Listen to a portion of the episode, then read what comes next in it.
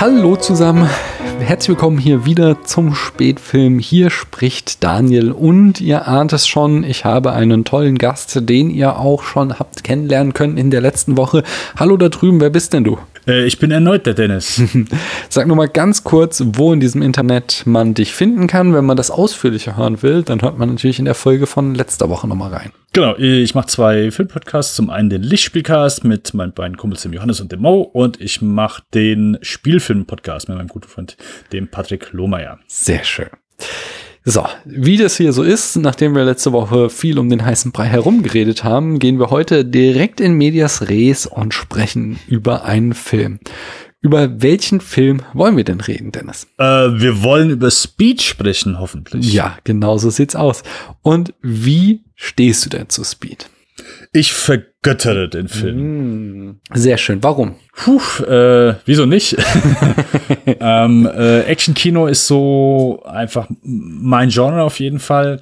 Ähm, ich mag da einfach unglaublich viele Vertreter. Ich habe Speed damals in den 90ern äh, gesehen im Fernsehen und war hin und weg, äh, bin es heute noch, bin es, bin es bei jeder Sichtung. Ich habe ein Letterbox Review mal gesehen, der hat es als äh, den äh, letzten, äh, den letzten großen amerikanischen Actionfilm beschrieben. Uh. Oder war das einzige Review. Und den würde ich, glaube ich, so äh, vielleicht nicht hundertprozentig beipflichten, aber ich kann es auf jeden Fall fühlen und verstehen. Ich finde, der ist so gut gefilmt, äh, die Action ist fantastisch. Äh, es ist für mich eines der besten Beispiele von hey, der Plot ist halt einfach absolut schwachsinnig, aber es ist so egal. Und das mhm. ist so häufig so, keine Ahnung, Leute, die, ich meine, hey, ich bin im, macht so Filmpodcasts, auch ich neige dann vielleicht dann einmal dazu, ein, zwei Details mir rauszupicken, die vielleicht nicht ganz logisch sind, aber generell bin ich ein bin ich ein Feind davon äh, Logik von Filmen. Also Filme sind einfach nicht unbedingt da, um sie nachher logisch auseinander so zu äh, sezieren, mhm. weil das keine Ahnung widerspricht in meinen Augen so ein bisschen dem Medium. Klar, gibt auch da Ausnahmen, aber generell finde ich ist das die falsche Herangehensweise an Filme und wer das tut, ey, hör einfach auf Filme zu gucken und keine Ahnung. Ja. Cast ist fantastisch. Äh, Keanu Reeves, Sandra Bullock, äh, beide heiß wie eh und je. Äh, Dennis Hopper, äh, das Einzige, was bei ihm heißt, sind die Explosionen, aber auch er spielt halt einfach so gut. Äh, Jeff Daniels ist super. Äh, ja, sonst so, so die kleinen Joe Morton, Alan Ruck, so der, der, die kleinen Gesichter sind ja auch einfach gut gewählt. Also selbst so der, die Nebendarsteller, die hier einfach für mehrere Wochen und Monate Nebendarsteller waren, weil sie halt sehr viel Zeit in diesem Bus verbracht haben, auch die sind einfach gut mhm. gewählt. Das Ding ist gut geschrieben, ähm, so als Actionfilm einfach gut geschrieben, sehr ökonomisch, auch wenn manche wahrscheinlich so argumentieren würden, dass das Finale so ein, also äh, Lass uns da, da nochmal später drauf okay, eingehen, okay, okay, auf das Finale, weil da, ich glaube, da muss ich auch ein bisschen motzen. Okay, okay, okay. Aber ich, ich habe da schon ein bisschen Liebe bei dir rausgehört. Oh ja. Ich habe eine hab ne Geschichte mit Speed. Ich habe sie in der letzten Woche immer schon angedeutet. Äh, ich habe äh, den tatsächlich, ich glaube, es war noch 1994 auch, als der auf ähm, Video in Deutschland erschien, aber vielleicht irre ich mich auch und zwar dann erst 1995. Aber sowas um den Dreh habe ich den geguckt und zwar, ich habe es ja auch schon oft erzählt, erzählt, ich kam so persönlich aus eher so einem filmfernen Haushalt. Das heißt, meine Eltern konnten mit Filmen nicht viel anfangen. Wir hatten nur drei Programme und keinen Videorekorder, nix dergleichen. Aber ich hatte dann so, so einen Freund und äh, dessen Mutter war durchaus filmbegeistert und die hat immer Filme aus der Videothek ausgeliehen und uns gucken lassen. Da waren dann so Sachen wie der mit dem Wolftanz dabei, da war äh, Predator dabei, der mich auch, äh, also schon krass, wir waren da halt irgendwie 13, 14 sowas um den Dreh und haben dann da Predator geguckt. Der ist, das ist schon eine Nummer, sag ich mal, in dem Alter. Und da war eben aber auch Speed dabei. Und ähm, Speed war äh, eben, ja, ich, ich, ich fand den auch super cool. Ich fand, äh, ich wollte sein wie Keanu Reeves. Ich habe mich total verliebt in Sandra Bullock und äh, habe äh, auf dem Schulhof unendliche Diskussionen geführt, ob dieser Bus in dieser leichten Schieflage abspringen und dann gerade wieder aufkommen kann oder ob das nicht dann doch gegen die Regeln der Physik verstößt. Äh, aber er hat mich auch nachhaltig geprägt. Von daher ähm, es, es hat mich begeistert. Ich habe ähm, dann neulich in deinem Podcast gehört, dass du den so magst und dann habe ich dich angeschrieben, hey, wollen wir nicht darüber reden und du hast gleich Ja gesagt. Das freut mich. Fällt mir immer einfach, wenn jemand sagt, hey, willst du über, also generell willst du über einen Film reden, sage ich automatisch ja, wenn es dann Filme sind, die ich wirklich fantastisch finde und die ich liebe. Weil das, deswegen ist ja auch so, ich habe den Spielfilm-Podcast mit dem Patrick, da bin ich ja sehr froh drüber, dass ich den machen kann, einfach so mein eigenes Bedürfnis. Mhm also wenn ich morgens aufstehe, mein größtes Bedürfnis, neben auf Toilette zu gehen, ist einfach über Filme zu sprechen. äh, es gibt mir einfach eine sehr, äh, eine innere Zufriedenheit. Und im Lichtspielcast haben wir halt einfach sehr, also wir besprechen sehr sehr viel aktuelle Filme und deswegen mhm. habe ich immer noch so ein Grundbedürfnis, Filme zu sprechen, über Filme zu sprechen, die äh, etwas älter sind, egal aus welchem Jahr oder einfach Filme, die ich selbst, die ich großartig finde, die ich mehrmals schaue. Ich bin auch so ein sehr starker Vertreter davon, Filme mehrmals zu schauen und nicht nur einmal. Mhm. Ähm, aber das äh, nur nebenbei und deswegen finde ich, nutze ich jede Gelegenheit, die mir angeboten wird, um äh, eben über dann ältere, in Anführungszeichen ältere Filme äh, zu sprechen. Sehr schön. Du darfst die Gelegenheit hier gerne öfter nutzen. Da, da bist du immer ein gern gesehener Gast. Ähm, aber bevor wir gleich in, tiefer in den Film einsteigen, bringe ich nochmal die Eckdaten und ich weiß, du kennst dich mit sowas auch immer sehr gut aus. Das heißt, äh, wenn du da irgendwas ergänzen möchtest, dann schrei immer dazwischen und äh, halt dich bloß nicht zurück. Okay, das Einzige, womit ich mich besser auskenne, sind deutsche Virologen, aber du darfst gerne loslegen. okay.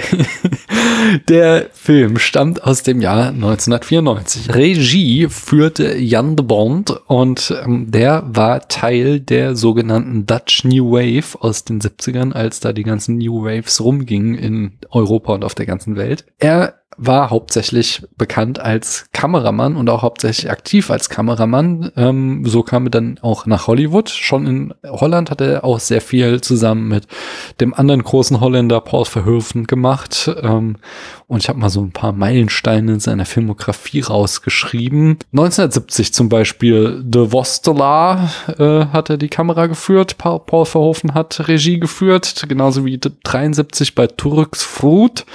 75 bei Ketje Tippel und 83 bei De Vierde Mann. Also jeweils immer Regie Paul Verhoeven und die Kamera führte Jan de Bond.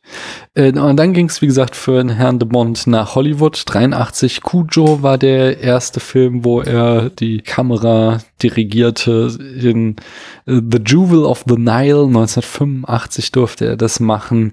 Und sein mit Abstand größter Hit war dann 1988 Die Hard, wo er eben auch für die Kamera verantwortlich war. Und ein Film, auch dessen, obwohl du dessen Handlung nicht so gut kennst, äh, ich gehört habe, du findest ihn gar nicht so schlecht, äh, nämlich äh, aus dem Jahr 1990, The Hunt for Red October, auch wiederum für die Kamera verantwortlich, war unser Mann heute Abend Jan Bond, äh, genau wie bei Lethal Weapon 3, 92, Basic Instinct aus dem gleichen Jahr. Und dann kommt eben sein Regiedebüt Speed im Jahr 1994. Ähm, Im Anschluss hat er noch äh, Twister 1996 gemacht und Speed 2 Cruise Control, der allerdings so dermaßen gefloppt ist, dass das ihm auch äh, ich, so, so ein krasser Stolperstein in äh, seiner Karriere war. Der hat auf Letterbox zum Beispiel eine 1,8 von 5 Sternen. Ähm, er durfte noch The Hunting 1999 machen und Lara Croft 2003, aber danach wurde es dann äh, ziemlich still um ihn. Ähm, okay, er war dann noch schon ein paar Jährchen alt, aber die Karriere ging dann doch zu Ende. Oder hast du da noch irgendwas anderes, wo, was ich nicht weiß? Äh, nee, er hat dann irgendwann aufgehört. Also jeder Film ist, glaube ich, dann einfach mieser und mieser geworden. Mhm. Und ja, er hat dann, glaube ich, einfach auch so äh, wenig äh, Motivation und Bock gehabt, dann noch weiter was zu machen. Hm. Das Drehbuch stammt von Crame Yost, äh, dessen, also besonders interessant bei dem sind Broken Arrow aus dem Jahr 1996, Mission to Mars 2000 und was mir auch noch was sagte, war Hard Rain aus 98. Ähm, aber vor allen Dingen hat er sich dann später als Drehbuchautor für Serien einen Namen gemacht. Da hat er bei Justified mitgeschrieben. Ich glaube, da war er sogar Showrunner und bei The Americans und so beides so Serien, die auch durchaus ähm, ja Ansehen genießen für komplexe Stories. Also da hat er einiges geliefert. Ach so, genau. Und außerdem am Drehbuch als Script Doctor ohne Credit war niemand anderes als Buffy Avengers Joss Whedon. Und von dem sagte sogar hier Graham Yost äh, persönlich, dass Whedon faktisch alle Dialoge geschrieben habe. Ähm, er erhielt damals aber dann keinen Credit fürs Drehbuch, weil er noch nicht Teil der Drehbuchautorengilde war und äh, das, also du musst dann halt da irgendwie Mitglied sein, damit du auf der Leinwand halt auch wirklich als Drehbuchautor gelistet werden darfst. Ansonsten zählt es halt nicht. Es ist ja auch dieses, wir haben letzte Woche schon über Point Break gesprochen und da ist ja auch immer, dass James Cameron mit am Drehbuch geschrieben hat, aber auch, weil er nicht in der Drehbuchautorengilde war, da entsprechend nicht gelistet wird in dem Film. So und so das gleiche Schicksal äh, genoss hier Joss Whedon. Das ist richtig. Mhm. Produktion war unter anderem Mark Gordon beteiligt. Der hat so Sachen gemacht wie Der Soldat James Ryan oder The Day After Tomorrow. Und ähm, die Kamera hier diesmal führte Andrzej äh, Bartkowiak, der ähm, zum Beispiel Terms of Endearment 1983 gemacht hat, Falling Down 93, ein sehr schöner Film, den ich wirklich sehr gerne mag. Und wir haben auch letzte Woche schon drüber gesprochen, The Devil's Advocate aus dem Jahr 1997. Und im Schnitt verantwortlich war John Wright, bekannt für den ersten X-Men aus dem Jahr 2000, Operation Broken Arrow 1996. der hat im dritten Stirb langsam 95 äh, ebenfalls auch den Schnitt gemacht. Äh, genauso wie in Last Action Hero 1993, auch ein sehr schöner Film. Und äh, wir hatten ihn eben schon in der Jagd auf Rot Oktober 1990, war er auch fürs Editieren zuständig. Auch bei der Musik ist ein nicht unbekannter am Start gewesen, nämlich Mark, ich weiß nicht, wie er ausspricht, Mark Mancina oder Mark Mancina. Ähm, der hat so Soundtracks geschrieben wie zum Beispiel Bad Boys, Con Air, Tarzan oder Training Day. Und die Besetzung hatten wir auch schon. Wir hatten äh, Keanu Reeves, haben uns letzte Woche auch mit der Filmografie auseinandergesetzt. Sandra Bullock, auch deren Filmografie haben wir letzte Woche umfangreich besprochen. Äh, außerdem als Bösewicht hast du eben schon genannt Dennis Hopper. Ähm, der ist natürlich berühmt für Easy Rider, den Film, den er auch selbst gemacht hat und der so das alte Hollywood zu Grabe getragen hat. Äh, Apocalypse Now, äh, genau wie Rumblefish, auch von Francis Ford Coppola. In Blue Velvet spielt er schon äh, auch so hier den Verrückten, der hier irgendwie ziemlich nah an dieser Rolle dran ist, möchte ich mal behaupten. Äh, True Romance 1993, äh, super berühmt natürlich ist er auch für seine Rolle im Super Mario Brothers Film aus dem gleichen Jahr und Waterworld aus 1995. Und Jeff Daniels hattest du auch schon erwähnt. Der war jetzt zuletzt in The Martian und im Steve Jobs äh, Film zu sehen, äh, genauso wie in Looper, aber so seine größte Rolle ist wahrscheinlich in Dumm und Dümmer und gibt's eine oder zwei Fortsetzungen? Ich weiß es schon gar nicht mehr. Es gibt ein Prequel ohne den Cast und dann gibt's noch eine Fortsetzung wieder mit ah. rein. Ach so, okay. Ja, dann. Zwei Filme hat er damit gemacht. Hm, hast, hast du sonst noch jemand aus dem Cast, den du erwähnen wolltest? So, da haben wir schon so die wichtigsten, oder? Äh, Joe Morton sehe ich halt immer gern. Der mhm. ist so. Äh, der spielt den Captain, oder? Genau, richtig. Ja. Der, der, also es ist einer von äh, diesen, äh, oh, uh, That Guy, also so ein mhm. Character Actor, den hat man halt einfach schon in, in vielen Filmen gesehen. Ich glaube, Terminator 2 ist dann so das prominenteste, spielt er Miles ja. Dyson. Äh, ja, Alan Ruck wird wahrscheinlich dann so manchen was sagen. Der hat hier in Spin City äh, mitgespielt. Äh, oder war hier der, der junge Typ in äh, Ferris Bueller. Oder aktuell mhm. äh, Succession ist er auch zu sehen. Ja. Das Budget äh, lag damals bei 30 Millionen, äh, was so, so in den 90ern schon auch so ein Mid-Budget-Film war und vor allen Dingen für so einen Actionfilm überhaupt nichts. Äh, zum Vergleich, so der Tentpole-Film aus dem Jahr war True Lies, der hatte 115 Millionen Budget. Also das war damals so die Spitze der Fahnenstange und äh, man sieht so äh, ein Drittel davon hatte äh, Speed. Es ist nicht wirklich wenig, aber es ist eben auch nicht an der Sp ganz, ganz weit oben. Und es war eben ein absoluter Überraschungserfolg mit einem Einspielergebnis von 350 Millionen, also mehr als das Zehnfache, das mehr als das Elffache seines Budgets. Und verglichen damit hatte eben True Lies auch nur 378 Millionen, also hat nur ungefähr das Dreifache seines Budgets eingespielt. Und äh, so schaffte Speed eben auch plötzlich zu einer unglaublichen Berühmtheit äh, und auch vollkommen zurecht, weil sie haben aus den Mitteln, die sie hatten, das meiste rausgeholt. Und äh, im Genre, da sind wir äh, ganz eindeutig, du hast es auch schon gesagt, im Actionfilm. Und ich habe jetzt noch sehr oft gelesen, äh, es sei ein Popcorn-Thriller. Das passt. Also ein, ein äh, Thriller ist ja okay, auch so ein irgendwie so ein, so ein Begriff, den man in jedem Film überstülpt, der ein bisschen spannend ist, aber der ist halt hier so auf eine angenehme Art und Weise spannend, dass du dich äh, in deinem äh, Kinosessel zurücklehnen kannst, dein Popcorn essen. Obwohl ich, ich saß, also jetzt ich saß diesmal auf der Couch, aber ich saß auch wieder einige Male ganz schön auf der Couch Kante und habe mitgefiebert, muss ich ganz ehrlich sagen. Dennis, erzähl uns doch mal die Handlung in fünf Sätzen. Die beiden Detectives Jack Trevor und äh, Detective Harry Temple äh, zusammen mit ihrem kompletten Squad vereiteln einen Bombenanschlag beziehungsweise eine Erpressung von Dennis Hopper, der Howard Payne spielt und der sich so mit seiner Rente bisschen aufbessern will. Und da der davon sehr frustriert ist, muss er natürlich zurückschlagen, lässt ein bisschen Zeit vergehen und schnallt dann eine Bombe unter einen Linienbus, die sich einschaltet, sobald der Bus über 50 fährt und sobald er dann wieder unter 50, also nicht kmh, sondern Meilen, ich glaube, das sind dann circa 80 kmh, mhm. äh, wieder explodiert. Natürlich, um das Ganze interessant zu machen, sagt er unserem Helden äh, Keanu Reeves Bescheid und sagt, hey, Du hast die Möglichkeit, da den Bus zu besteigen, äh, aber niemand darf runter.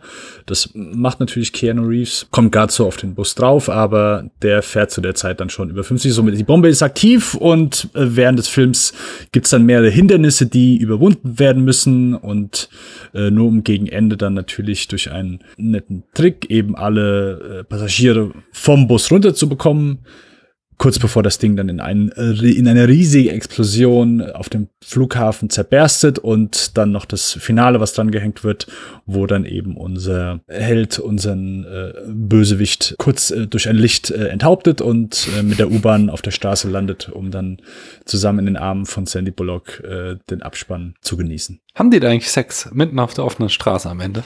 Äh, wenn die Kamera weiter an wäre, glaube ich ja. Zumindest wird es stark äh, angedeutet, aber es sind ja lauter Touristen, die drumherum stehen. Na gut. Nach so einem Tag ist es egal. Jedem, was ihm gefällt, nicht? Ja, es geht, es geht hier um Action. Wie findest du die Action? Ich finde die ganz fantastisch. Ich finde die unglaublich gut gefilmt. Also Jan de Bond ist ja einfach so ein, ja. äh, einer der bekanntesten Action-Cinematografen überhaupt finde, dass es hier, also ich nehme an, er hat hier einfach alles auch so an, an Wissen rausgehauen, also sein Mann, der ebenfalls auch gute Actionfilme gedreht hat, äh, Andrew irgendwas, der selbst irgendwann nachher Regie geführt hat, auf jeden Fall, aber nicht so, mhm. nicht so angenehme Filme. Ähm, ich finde die sehr ökonomisch gefilmt, also sieht unglaublich gut aus. Äh, klar, wir haben über praktische Effekte gesprochen, aber äh, hier selbst die praktischen Effekte sind hier sehr gut umgesetzt, auf jeden Fall, äh, wie du schon sagtest. Also wenn du den Film das erste Mal siehst, und ich glaube, es funktioniert auch heute noch, dass es äh, sehr anspannend wirkt, weil äh, einfach gute Ideen sind. Also es ist so immer so dieses Prinzip, jetzt ist, jetzt haben wir eine Lösung dafür gefunden, aber jetzt ist auf einmal plötzlich wieder eine neue Situation, die, also wir haben das eine gerade so gelöst, jetzt kommt das andere und es ist nicht irgendwie, dass du denkst, oh, okay, so, die schmeißen einfach nur Probleme so willkürlich dahin, so, es macht halt einfach Sinn, so, sobald sie irgendwie dann von der Autobahn runter sind, kommt halt, ist da plötzlich ein Stau da, mhm. ähm, ja, es sieht unglaublich gut aus, einfach schön äh, mit äh, anamorphen Linsen, äh, alles sehr sauber gefilmt. Äh, wir haben zwar manchmal eine Kamera, die so ein bisschen äh, Handheld ist, aber nicht zu viel. Und es ist einfach sehr, sehr gut aussehende Action, die heute auch immer noch gut funktioniert. Äh, schön gedreht. Ähm, bin ein absoluter Fan davon. Ja, was du, also, ähm, das hast du eben schon so auch gesagt, was ich dem Film hoch anrechne und was ich immer finde, was so die ganz hohe Kunst des Actionfilms ist, also dass Jan Bond hier offensichtlich sehr viel Wert darauf legt, dass alles gut zu erkennen ist. Weil man erkennt schlechte Action oft daran, dass sie im Dunkeln oder Nebel spielen, weil das verzeiht einem halt viel. Und hier der Film spielt zu 90 Prozent in äh, knallen Sonnenlicht Und wir haben halt tatsächlich sehr ähm, ruhige Kameras, die auf, ähm, die nicht sonderlich krass verschnitten ist, sondern die uns jederzeit genau erkennen lässt, was gerade passiert. Und ähm, ich hat, ich kann mich an keine Szene erinnern, wo ich jetzt hier mal irgendwie die Orientierung verloren habe, was bei Actionfilmen leicht passiert, wenn sie eben total schnell geschnitten sind und die Kamerafahrten zu extravagant sind und die Beleuchtung schlecht, sondern hier wird tatsächlich sehr, sehr viel Wert darauf gelegt, dass wir uns jederzeit orientieren können. Und wenn du das machst, dann bleibt es eben ähm, schwer, das trotzdem alles glaubwürdig zu halten. Und das schafft der Film dann auch. Das finde ich sehr, sehr cool. Das ist halt, ich, klar, von, von einem, äh, ich sag mal, von einem Sprung abgesehen, äh, fühlt sich's, auch wenn es klar, du erzählst das jemandem so, okay, was, was für eine abgefahrene Idee, aber i, i, der Film fühlt sich, äh, realistisch ist immer so ein beschissenes Wort, aber äh, es wird zumindest äh, ein Großteil eben von der Action äh, innerhalb des Films einigermaßen glaubwürdig mhm. übergebracht. Es wird nicht irgendwie versucht, okay, wir haben jetzt schon so eine absolut abgefahrene Idee, wir versuchen es einigermaßen so bodenständig wie möglich rüberzubringen. Ähm, ja. Und ich finde, das funktioniert hier einfach sehr gut. Und so jedes, jedes Setpiece oder jede, jede Gefahr wird einmal angekündigt, oder nicht jeder, aber halt der Großteil wird angekündigt, oh, okay, was ist das Problem? Dann siehst du das Problem und dann gibt's so, okay, was müssen wir tun, um das eben zu lösen? Also es ist nicht immer so, oh, plötzlich ist das da und bam, es passiert was, sondern oft äh, werden gewisse Hindernisse vorher angekündigt und man überlegt sich, okay, gut, was können wir tun, um das eben zu umgehen oder um da irgendwie heil rauszukommen. Und dann ist das immer so eine knappe Sache, weil du genau verstehst, okay, was das Problem ist und was die machen müssen, um eben da durchzukommen was auch so eine Sache ist in Actionfilmen, was da manchmal fehlt. Gar nicht so, die Action ist ja vielleicht gut gefilmt, aber so ein Grundverständnis einfach äh, simple Sachen, okay, von der Geografie mal abgesehen her, aber wo sind die Personen und was versuchen die Personen denn jetzt gerade zu tun? Kämpfen die sich mhm. einfach nur da durch? Wo wollen die gerade hin? Will er jetzt dahin? Will er nach links, nach rechts? Oder äh, einfach so Grundsachen und, und das macht Speed sehr schön auf jeden Fall. Das hat, ähm, also er hat eine ziemlich streng so zehn Minuten Rhythmus. Dieses, du sagst so, ähm, es kommt immer, es wird ein Hindernis überwunden, dann wird ein neues Hindernis eingeführt, es wird überlegt, wie können wir es überwinden, die, die Lösung wird gefunden und kaum haben wir das geschafft, wird das nächste Hindernis eingeführt. Und das gibt dem Ganzen ähm, so einen durchgetakteten Zeitframe, dass du eben alle zehn Minuten kommt halt was Neues so. So, okay, der Bus fährt jetzt äh, 50, jetzt müssen wir aufhören, äh, langsamer zu fahren. Okay, jetzt kommt der Stau. Äh, jetzt müssen wir runter von der Autobahn. Jetzt sind wir wieder auf der Autobahn. Jetzt endet die Autobahn. Jetzt äh, müssen wir auf den Flughafen. Jetzt müssen wir und so und so weiter und so fort. Äh, also es kommen immer diese, diese äh, diese Plotpoints so in so einem Rhythmus. Das hat den großen Vorteil, ähm, dass, dass sich alles so schnell bewegt, dass du auch nie lange genug darüber nachdenkst, äh, ob das jetzt irgendwie sinnvoll oder unsinnig war, was gerade passiert ist, weil in dem Moment bist du schon wieder die nächste Situation reingeworfen, äh, mit der du dich jetzt auseinandersetzen äh, kannst und bleibst so immer an der Stange als Negativpunkt könnte man da aber halt auch sagen, es hat so ein, so ein Hindernislaufcharakter, dass du halt wirklich so ein bisschen auch sagen könntest, so, ja, es ist ein bisschen wie als würdest du jetzt irgendwie so ein Parcours durchlaufen müssen und alle paar Meter kommt halt das eine Hindernis oder das nächste Hindernis, was du dann überwinden musst und du weißt schon, gleich geht's weiter. Absolut, würde ich dir auch sogar recht geben, aber ich glaube, das ist auch vollkommen okay. Also es ist ja so so der der Gedanke von Blockbuster, so so eine Achterbahnfahrt, so hey, mhm. es geht auf und ab, auf und ab. Und es ist ja auch eine Kunst, sowas einfach gut zu machen, so und und nicht irgendwie, ich sag mal, das Publikum zu nerven oder einfach so komplett eine, eine Sinnesüberladung dem Zuschauer zu bieten, der sagt, okay, ich habe hier einfach null Zeit gehabt, nachzudenken. Hier kam einfach nur Action auf Action. Äh, ich sag mal so, Mad Max Fury Road ist halt auch so. Das ist ja nicht einfach, sowas zu machen. Ja. Aber selbst da gab es ja auch den einen oder anderen, der gesagt weißt du was, mir war das einfach zu viel und alles auf einmal und so, ich brauche irgendwann mal eine Pause. So, oder keine Ahnung, bei den John Wick-Filmen. Also, äh, ich glaube, es geht schon, dass du sagst, oh, es fühlt sich hier schon so an wie so eine kleine Achterbahn, also wenig, wenig Atempausen zwischendurch, wobei ich schon sagen würde, dass Speed hier Atempausen liefert und sogar ein paar menschliche Momente in, in all der, äh, in all mhm. der Action.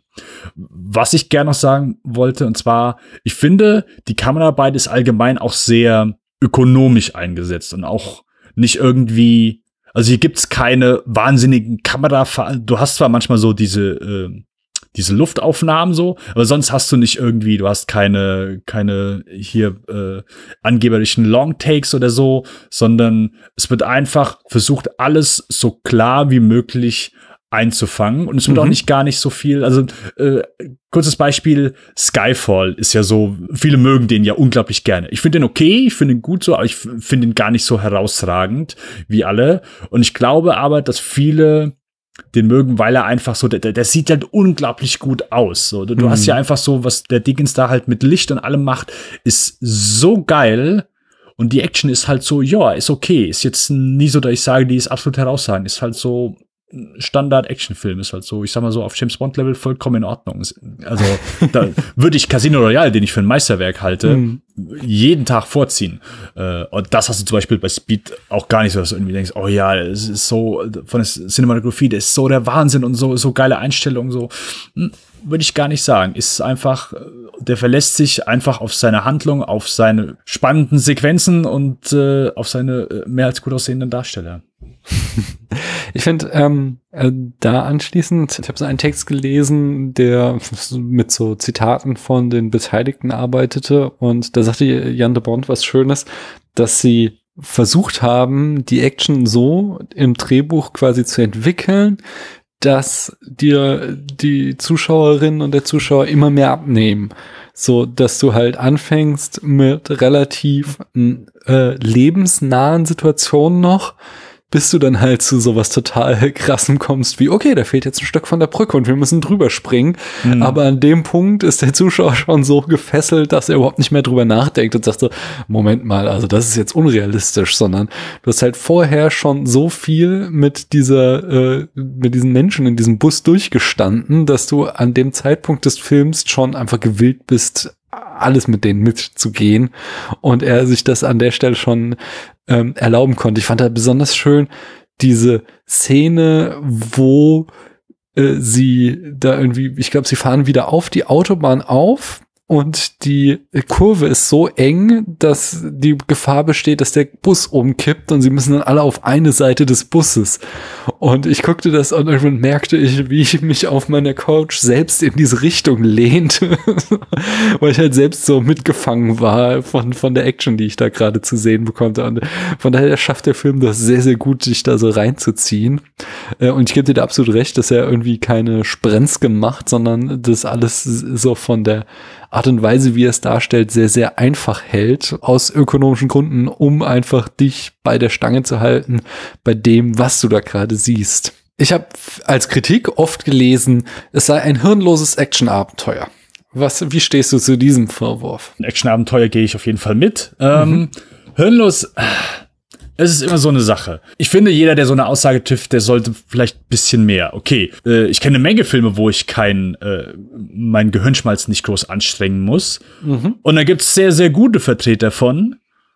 Und es gibt auch sehr, sehr schlechte Vertreter davon. Nur weil ich mein Gehirn nicht anstrengen muss bei einem Film, heißt es noch lang nicht, dass es eine gute Seherfahrung ist. Ich würde sogar noch ein Stück weitergehen. Ich würde sagen, äh, wenn man das sagt, hat man einen sehr eingeengten Blick darauf, was Kino ist ja, und sieht irgendwie nur ähm, als hirnvoll oder was das Gegenteil ist, als äh, Filme an, die, keine Ahnung, die irgendwie ein großes Drama sind oder irgendeinen krassen Twist oder ein kompliziertes Drehbuch haben. Aber ein Film, der eben so simpel ist wie dieser, äh, aber in seiner Einfachheit dann doch einfach so perfekt ausgeführt, den würde ich nicht als hirnlos bezeichnen, sondern da hat sich jemand sehr, sehr viel Gedanken gemacht, um uns das so zu liefern. Und das ist auch eine, eine Kunst, finde ich. Auf jeden Fall. Und ich meine, jeder, der, der den Podcast hört, wird ja, glaube ich, schon zustimmen. Aber ich, das ist ja auch so, ich sag mal, das Extrembeispiel.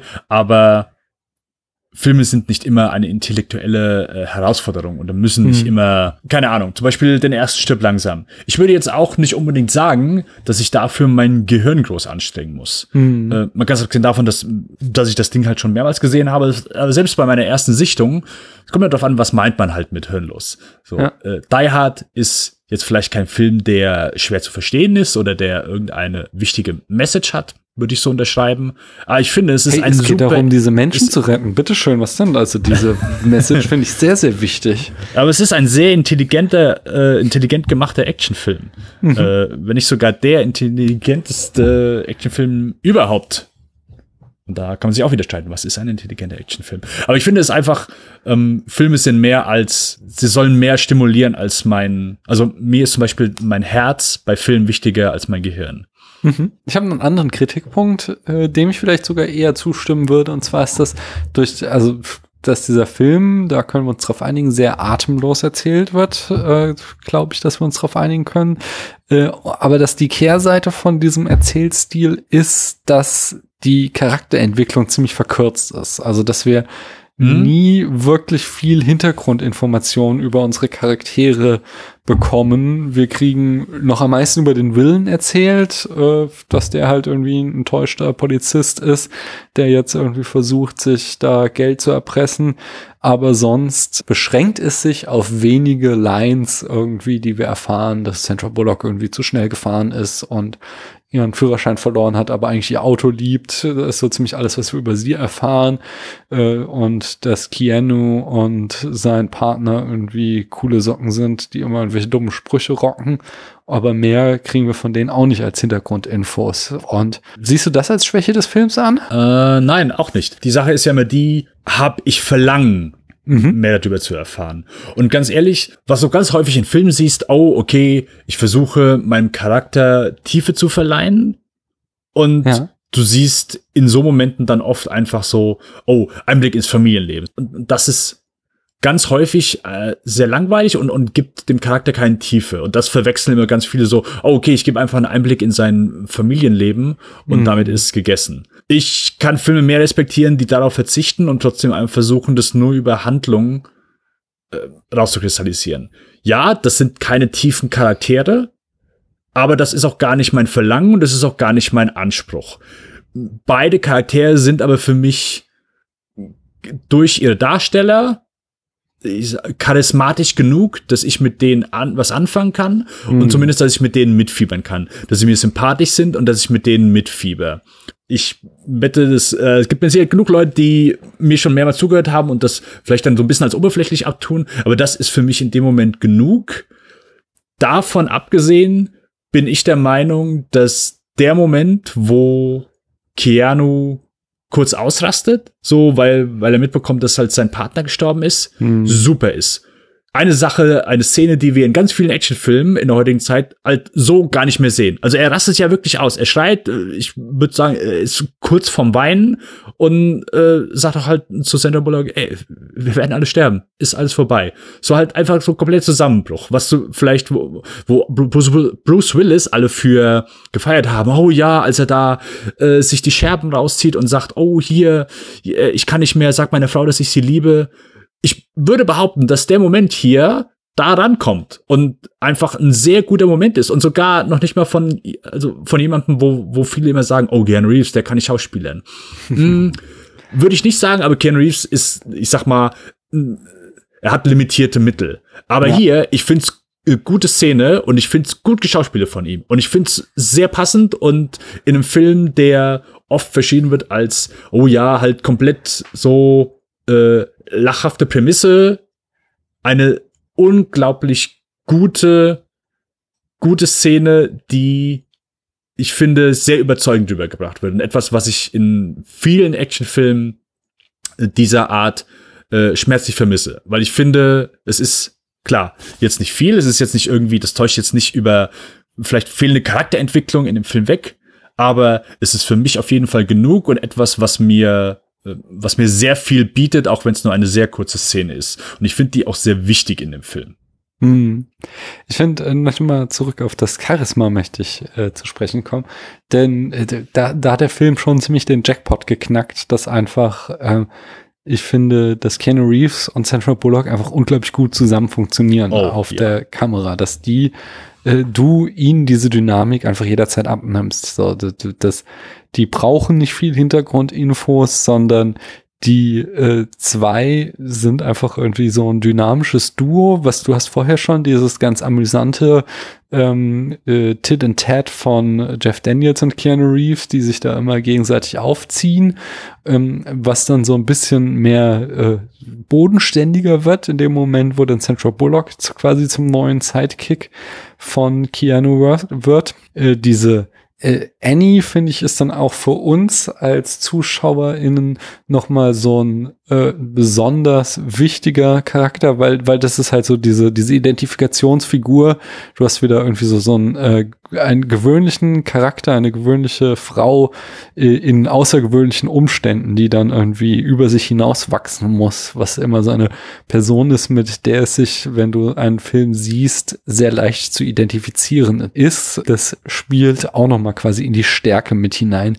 Die Kritik, die ich hier wiederum hätte, wäre, dass ich die Love Story zwischen den beiden dann doch sehr hart forciert sehe und ich da ein bisschen die Excel-Tabellen des Studios äh, in dem Film äh, äh, klickern höre und sagen höre, ja Leute, in dieses Drehbuch gehört unbedingt noch eine Love Story, damit wir noch mal irgendwie die und die Zielgruppe bedienen und noch mal mehr einnehmen. Hm.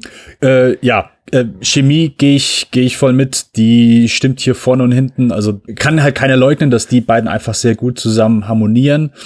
Ähm, war super Glückstreffer. Auch beide, ich, also das Studio ist ja, glaube ich, damals ausgerastet, als sie Keanu mit diesem Buzzcut gesehen haben. Aber äh, ich finde, äh, ich, ihm steht ziemlich gut. Und ja, Sandra Blog ist halt einfach mit, mit dem Haarschnitt und ist einfach so eine super, ist nicht irgendwie so also ich habe gehört so tatsächlich, dass es, also äh, nochmal zurück, äh, Keno, ja. er hatte davor halt ja immer diese lange Mähne, die man auch noch zum Beispiel in Point Break sieht oder eben in Bill und Ted und mhm. äh, ein absoluter Schönling. Und äh, am ersten Tag, als er da ankam, war, war, hat er quasi sich eine Glatze rasiert und äh, diese Haare, die wir im Film sehen, sind schon auch nochmal so, dass äh, wir ziehen die, die Proben noch mal ein bisschen mehr in die Länge, damit er wieder ein bisschen mehr Haare bekommt. Und das ist schon extrem kurz, was er da an Frisur hat.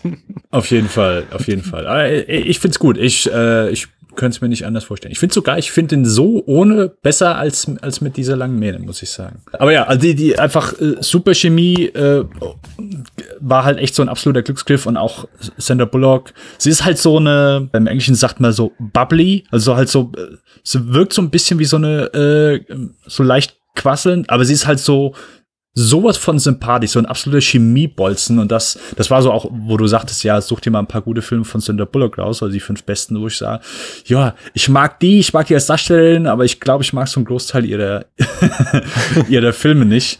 Aber ja. sie ist halt echt einfach fantastisch, ja. Äh, beiden gut gewählt.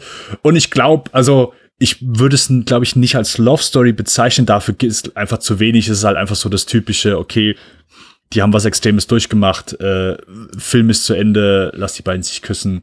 Boah, kann ich vollkommen drüber hinwegsehen. Da denke ich nicht, dass, dass vorher, dass wir vorher irgendwie so die, die obligatorische Szene haben, wo beide. Also ich habe vorher nie irgendwie das Gefühl, oh, hier bahnt sich jetzt eine Love Story an, sondern dass die beiden sich einfach unglaublich gut verstehen. Und am Ende, keine Ahnung, nach dem Erlebnis ist einfach horny und sage ich, hey, go for it.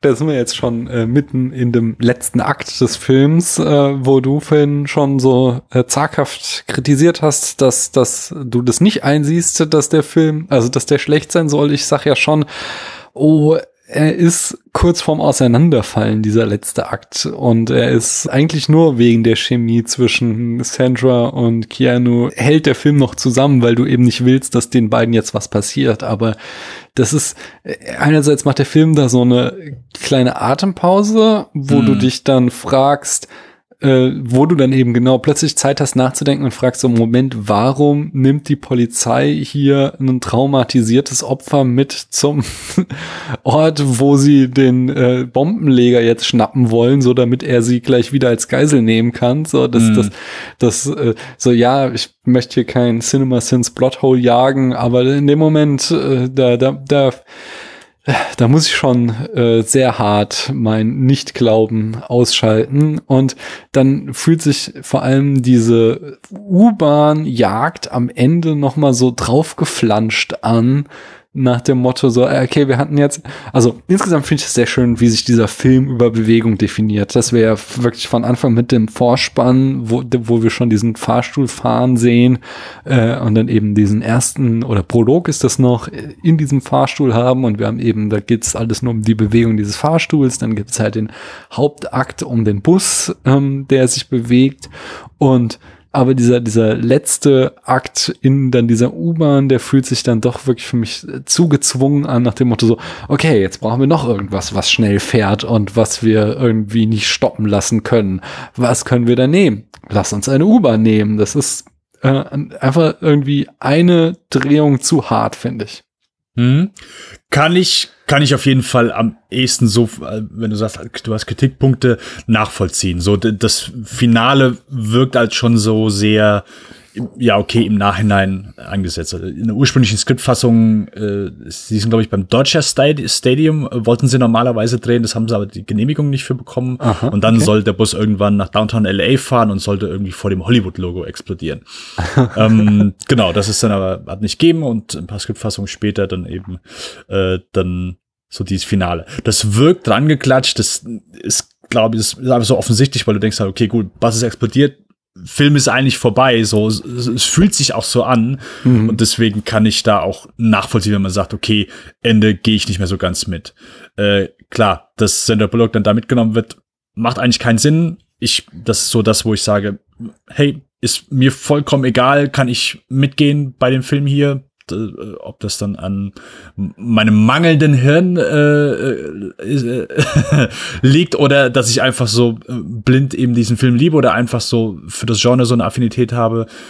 Äh, ich kann es ja nicht sagen, aber da habe ich mich äh, nach jeder Sichtung nie dran gestört.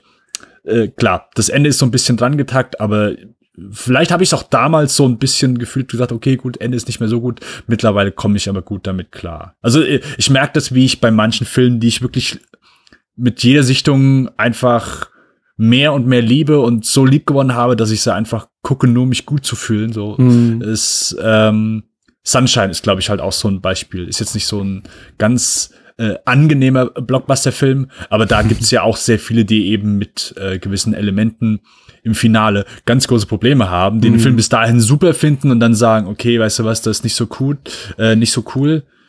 Ging mir damals auch so mittlerweile, finde ich, passt perfekt in den Film rein und ich, ich will ihn gar nicht mehr anders haben. Ähm, und das, das ist natürlich ja. jetzt eine ganz andere Diskussion, aber bei ähm, Sunshine hat mich das nie gestört, weil es ja einfach, es ist ja ein Genrewechsel quasi, der stattfindet und ähm, damit kann man mich immer. Hier ist es halt so ein, äh, ja, mir, mir bleibt kein besseres Wort als, es fühlt sich irgendwie noch mal äh, eine Umdrehung zu viel an, als hätten ja, sie ja. einfach, ja, als hätten mhm. sie, aber andererseits, okay, sie wollten halt ihren Film auch nicht nach 60, 70 Minuten enden lassen und dachten, wir brauchen noch 20 Minuten und der Bus war ja schon explodiert. Was machen sie dann noch? Das ist richtig. Und vor allem, was für eine Explosion. Also ich meine, die haben so viel da reingepackt in dieses Flugzeug. Das ist halt der Wahnsinn. Die Explosionen hier, die sehen einfach unglaublich gut aus. Hast du das Easter Egg? Ist dir das bewusst? Äh, der Bus rast ja in ein Flugzeug am Ende, als er explodiert.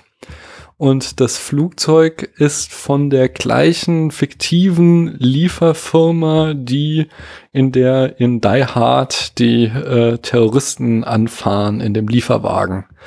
Das, äh, ich habe den Namen vergessen, aber es ist die gleiche Firma, die es in Wirklichkeit nicht gibt und auf beiden steht aber quasi der gleiche Schriftzug. Und damit wären wir beim nächsten Vorwurf, der dem Film oft gemacht wird. Er ist ja eigentlich nur Die Hard in a Bus. Hm. Mhm. Und was sagst du dazu? Gibt Filme, wo ich das eher, eher unterschreibe als bei Speed. White House also, Down. Ja, äh, keine Ahnung, Under Siege. Und es ist ja auch nichts, nicht unbedingt was, äh, was Schlechtes. Es ist einfach nur eine sehr, manche Filme sind einfach, da ist halt einfach so ikonisch gewesen, dass du halt sagst, okay, mhm. gut, wenn, die Prämisse ist einfach so ikonisch, dass wir es jetzt auf, auf Ante-Filme einfach so dieses Template legen können. Klar, wenn, äh, wenn du äh, von jemandem klauen willst, dann von den Besten. Ja, auf jeden Fall. Und deswegen ist für mich vollkommen okay.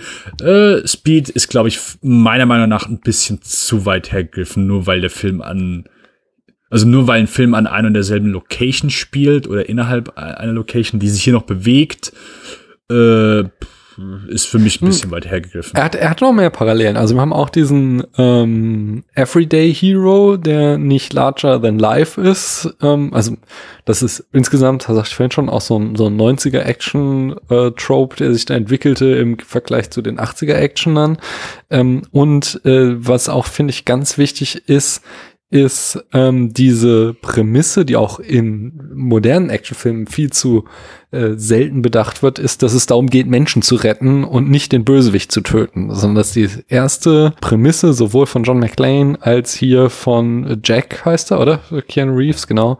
Mhm. Ähm, dass die, denen geht es darum, sie wollen unbedingt die Geiseln retten und äh, tun alles dafür. Das sind schon so Parallelen, aber das sehe ich halt nicht als schlimm an, sondern das macht den Film besser, sondern das geht halt eben nicht um irgendeinen blöden Rache ähm, oder wir, wir zerkloppen ganze Städte, um einen Bösewichten fertig zu machen, sondern es geht halt darum, wir haben hier Menschen, um deren Leben zu retten, riskieren wir alles. Hm.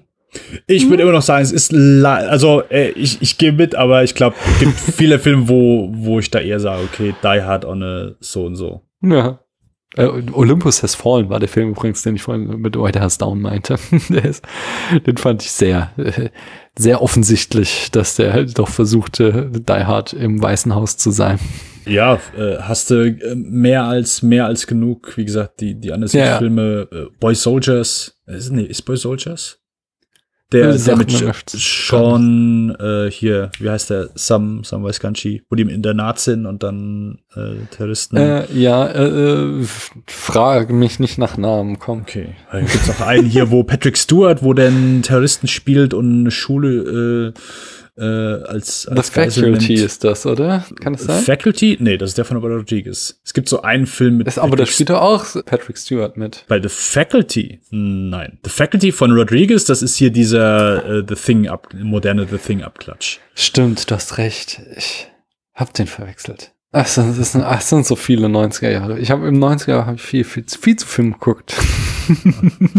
Wir hatten eben noch mal, äh, du hast noch mal kurz den, den Anfang erwähnt mit dem, mit dem Fahrstuhl. Auch ein ja. sehr geiler Anfang. Äh, ja. Also sehr schön gemacht auf jeden Fall. Action, alles sehr spannend, ökonomisch gedreht. Äh, gefällt mir auch da. Ich finde den Anfang auch sehr cool einfach. Irgendwo habe ich gelesen, es ist der ultimative LA-Film denn LA ist so anders als New York zum Beispiel, wo es halt schon auch so ein relativ äh, ausgebautes System von öffentlichem Nahverkehr gibt. Ist so, äh, LA bist du sehr stark auf dein Auto angewiesen. Und äh, das Auto hat dann irgendwie, äh, wird dann auch immer so überhöht in LA, was hier dann so äh, Annie nochmal quasi ausspricht. Also sie liebt ihr Auto und sie sitzt dann nur gezwungenermaßen im Bus.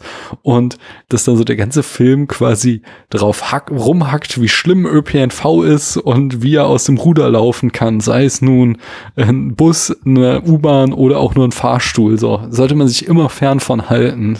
so die Grundbotschaft des Films, wenn man denn eine rausholen will. Ja.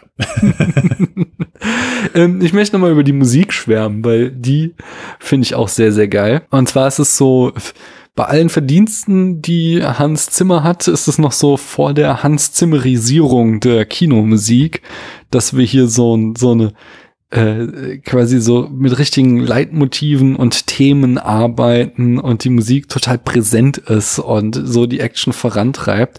Ich fand da auch noch so einen schönen Trivia-Fakt, dass der, der Komponist auf die Idee kam, die Bassdrum in der Musik tatsächlich mit Hammerschlägen auf äh, einen Bus, auf das Blech und auf die Reifen eines Busses äh, zu erzeugen, um so dann quasi den Bus nochmal akustisch in die Musik zu holen. Und ich kann sie jetzt nicht nachsingen und es würde die GEMA uns eh auch äh, nicht gestatten, aber sie hat trotzdem so eine sehr eingängige Melodie. Das, das hat mir sehr gut gefallen. Das möchte ich auch nochmal lobend hervorheben. Gehe ich mit. Ich bin ganz, ganz schlecht äh, im über Musik sprechen und Musik ja. zu beschreiben.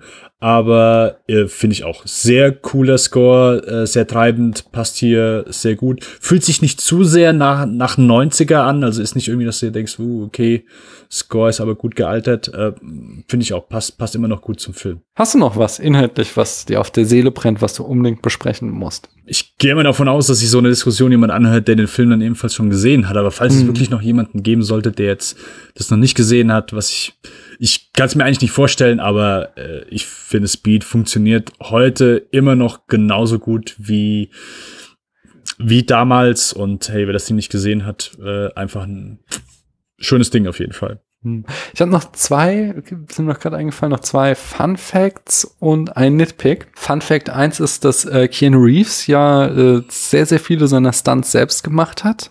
Zum Beispiel, als er auf diesem Skateboard-artigen Ding unter den Bus gerollt wird, da lag er wohl tatsächlich drauf.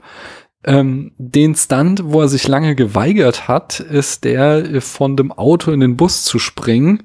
Und Jan de Bond hat ihn wohl dann so lange überredet, bis er es gemacht hat. Aber äh, obwohl er da so viel Schiss hatte und es nicht machen wollte, es dann doch gemacht hat, ist dann aber sein Sprung nicht im Final Cut gelandet, sondern dann hat man doch einen Stuntman genommen, was so ein bisschen gemein ist. Das war das eine. Ich hatte noch was. Achso, genau, ich hatte noch äh, diese, wenn, wenn er genau, wenn er da auf dem Skateboard unter den Bus rollt, das ist natürlich auch ein äh, Zitat von Stagecoach, wenn sich John Wayne äh, von den Pferden runterfallen lässt, um einmal unter der Kutsche durchzugezogen äh, zu werden.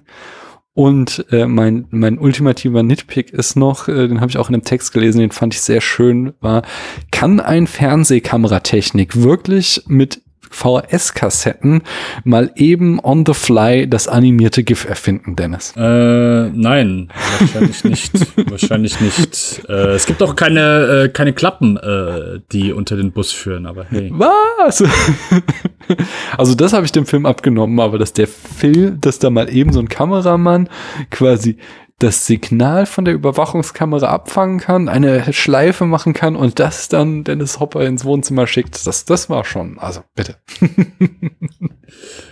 deswegen gibt es gibt viele Sachen, die, die eben so, wo sich, ich sag mal, Regisseur und Drehbuchautor, wo die sich Sachen zusammenreimen und, und Sachen erfinden, deswegen. Und dann, keine Ahnung, weißt du, ist für mich vollkommen okay. Hey, es, ja. äh, es ist für mich glaubwürdig genug, dass ich es nachvollziehen kann, äh, und so, ja, ey, ja. ich gehe da auf jeden Wirkung Fall. geht über Realismus auf jeden Fall. Hier am Ende, du kennst es auch schon, bewerten wir die Filme auf einer Skala von 1 bis 100 Punkten. So du das denn möchtest. Du kannst natürlich auch eine 1 bis 10 oder eine 1 bis 5 Skala nehmen und dann umrechnen.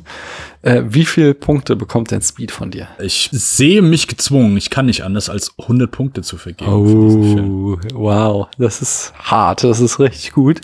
Äh, ich gehe nicht ganz so hoch. Ich ähm, halte es für einen sehr guten Film. Ich schaue den immer wieder gern. Oh, ich habe, das habe ich ja noch gar nicht erzählt. Ich hatte tatsächlich ihn ihn auf Amazon ausgeliehen und ich habe nicht geguckt, was ich da mache. habe einfach drauf gedrückt und dann fängt der Film an und es war nicht nur Deutsch, sondern es war noch SD. war so. Okay. Ich dachte mir dann andererseits, okay, dann habe ich nur noch mal so mein Kindheitserlebnis, wo ich den Film auch äh, auf VHS in Deutsch geguckt habe, aber äh, ich habe noch mal nachgeguckt, äh, auf Amazon gab es auch keine andere Version als die deutsche deutsche SD-Version. Das war schon mal extrem hart. Äh, ich habe ihn in der Vergangenheit auch mal auf Englisch gesehen, von daher ich habe ich es jetzt noch mal ertragen und war quasi ein Nostalgie-Flashback, aber ich wollte trotzdem noch mal äh, Amazon öffentlich shamen dafür, was sie da gemacht haben, dass sie den Film nicht in HD und auch im O-Ton anbieten. Ja, also ich finde ihn sehr, sehr gut. Ich schaue ihn immer wieder gern und es wird auch nicht das letzte Mal gewesen sein, äh, dass ich ihn gucke. Ich habe also so ein paar kleine Kritikpunkte, dritter Akt, äh, ja, Charakterentwicklung bin ich eher bei dir, aber eher dann schon so dieses, ähm, dass ich ihn ein bisschen durchschaue mit dieser äh, Hindernisstruktur, äh, was mich jetzt nicht irgendwie massiv stört, aber wo ich dann ihn doch irgendwie so ein paar Punkte abziehe und deswegen kriegt er sehr, sehr gute 79 Punkte, aber er geht eben nicht bis hoch in die absoluten Spitzenfilme, wo andere Filme in meinem Herzen da doch ein bisschen noch näher sind. Kannst du damit leben oder wirst du jetzt nie wieder mit mir reden? Äh, ich kann damit, äh, ich sag ja, Speed ist vor allen Dingen so, ist ja für mich auch so eine Herzensangelegenheit. Ich würde mhm. dann nie mitgehen und würde sagen, ey, was, du kannst das Ding nicht so abfeiern wie ich, Skandal. so, äh, das ist für mich vollkommen in Ordnung. Ja, das ist doch schön. Okay, dann, ähm, Dennis, es war natürlich wie immer schön, dass du hier bist. Ich glaube, das brauche ich nicht mehr sagen. Ich hätte dich nicht schon so oft hier eingeladen, wenn, wenn, wenn ich nicht gerne mit dir reden würde. Von daher fühle dich jederzeit auch wieder eingeladen und ich habe so im Gefühl, dass wir auch in Zukunft wieder miteinander reden werden. Ein letztes Mal darfst du, äh, lass dir gar nicht die Chance jetzt zu sagen, dass du es nicht möchtest. Stattdessen darfst du noch einmal äh, ein letztes Mal sagen, wo man dich denn hören kann, wenn du das äh, oder wenn die Leute das jetzt gerne möchten, wenn sie sagen so, wow, Mann, der Mann hat echt Ahnung von Actionfilmen, da müssen wir mehr von kriegen. Wo kriegen sie das? Das dürft ihr gerne tun und zwar, äh, ihr findet mich beim Lichtspielcast, äh, wie gesagt, iTunes, Spotify, Podcatcher, wo immer ihr eure Podcasts herbekommt, wo wir über aktuelle Filme sprechen. Und dann habe ich noch den Spielfilm-Podcast, wo wir über Filmografien sprechen von A bis Z, also vom Anfang bis zum Ende des jeweiligen Regisseurs, Regisseurin oder Regisseur-Duos. Was eben im Vorgespräch gesagt, du hast in den letzten Tagen zwei Podcast-Folgen äh, aufgenommen. Ich weiß nicht, was zuerst erscheint, die oder meine Folge jetzt hier, aber magst du vielleicht mal teasern, was da zu hören sein wird? Oh, äh, ja, also im Lichtspielcast haben wir über Tenet gesprochen, den wir mhm. äh, uns angeguckt haben und im Spielfilm-Podcast haben wir über die zweite Karrierehälfte und somit auch die letzte Folge über Elaine May, die wir jetzt aktuell besprochen, äh, sprechen. Sehr schön. Dann genau. nochmal äh, Hot Take Tenet, sollte man ihn gesehen haben oder nicht? Wer Christopher Nolan mag oder was mit seinen Filmen anfangen kann, auf jeden Fall. Wer das nicht tun kann, äh, vielleicht weniger. Ist so der ultimative Christopher Nolan-Film, wenn okay. man so möchte. So, schön. Dann danke, dass du hier warst. Ähm, und ich danke allen, dass ihr bis hierhin zugehört habt. Und äh, hier wird es bald weitergehen. Äh, ja, bis dahin. Tschüss. Ich danke ebenso und ciao, ciao.